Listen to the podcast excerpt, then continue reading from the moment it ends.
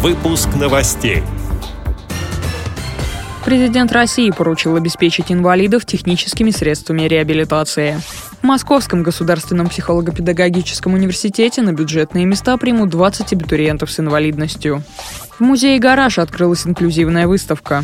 В Самаре на пляже для маломобильных групп населения пройдет мастер-класс по быстрому рисованию.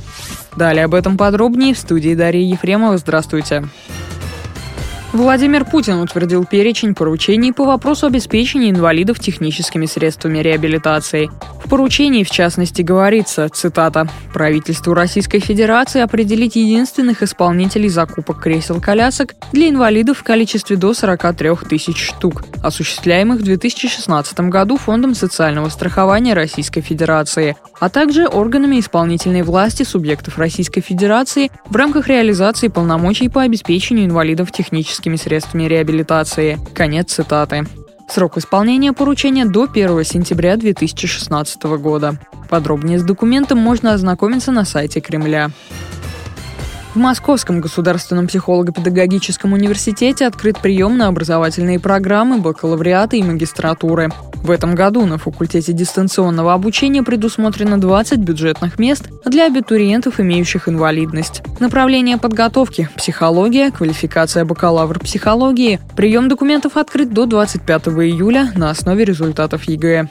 Также на факультете дистанционного обучения идет набор на магистрскую программу «Психологическая помощь в социальной сфере с использованием дистанционных технологий». Документы принимаются до 10 августа. Подробности можно узнать по телефонам 8 495 607 12 47 и 8 495 632 99 83.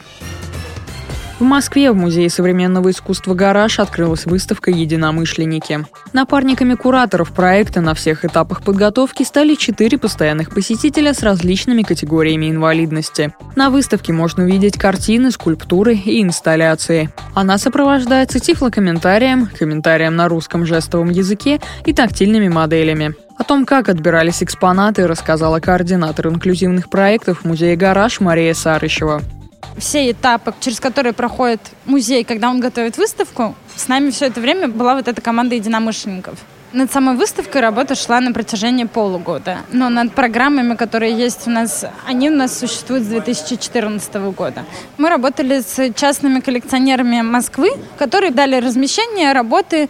И э, это такие очень известные имена, и их очень редко показывают в России. Нам же важнее показать те работы, которые как раз-таки хранились долгое время у коллекционеров, и мы выступаем инициаторами для того, чтобы у них появилась тоже какая-то собственная жизнь новая, что мы про них вспоминаем и показываем их публично. Выставку сопровождает публичная программа, которая включает специально разработанные типы экскурсий, беседы в экспозиции и мастер-классы для посетителей с инвалидностью и без.